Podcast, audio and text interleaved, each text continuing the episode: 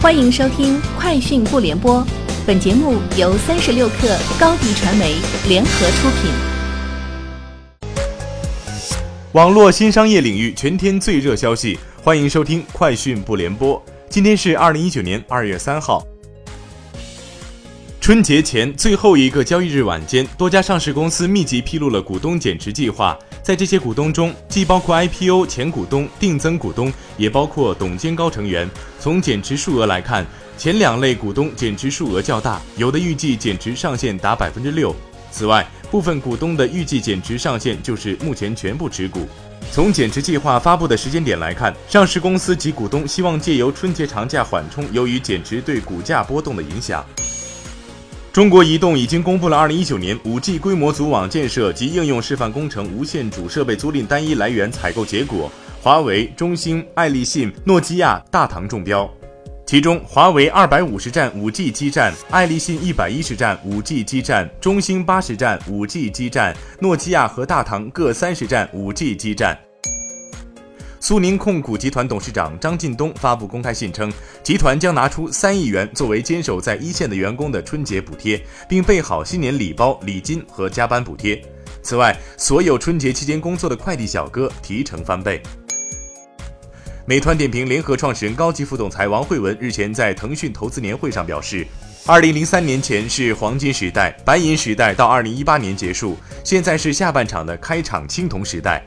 他表示，三个时代的差别还可从三个维度判断：资本收益率从极高还行到现在低收益率和高收益周期；商业模式从黄金时代管理不复杂的互联网商业地产模式转型到现在重资产、重运营、高复杂度的互联网商业模式；规模效应从黄金时代的低投入高产出、白银时代的高投入高产出到现在有产出才有规模的逻辑。三十六氪讯，国家版权局今日发布通知，明确要求禁止未经授权通过网络传播中央广播电视总台二零一九年春节联欢晚会相关节目。通知指出，除爱奇艺、腾讯、优酷、快手、新浪微博、腾讯音乐、网易云音乐已获授权外，其他任何机构和个人未经权利人许可，不得通过互联网、IPTV、OTT 平台提供直播、点播、下载等服务传播二零一九春晚相关节目的视频、音频、图片等作品。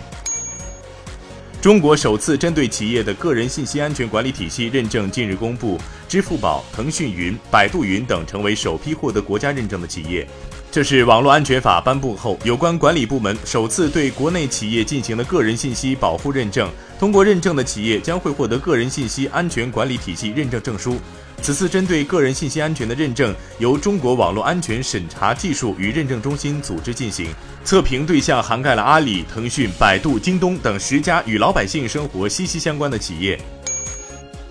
据淘票票专业版数据显示，截至三号十点三十分，二零一九年春节档首日，大年初一全国影院排片四十六点二一万场，预售票房四点五八亿元，全天票房有望冲击十五亿元大关，创历史新高。欢迎添加小课微信，微信 ID 是 s u p e r 三六 k 二 super 三十六克，加入我们的课友群，一起交流成长吧。高迪传媒，我们制造影响力。商务合作，请关注公众号高迪传媒。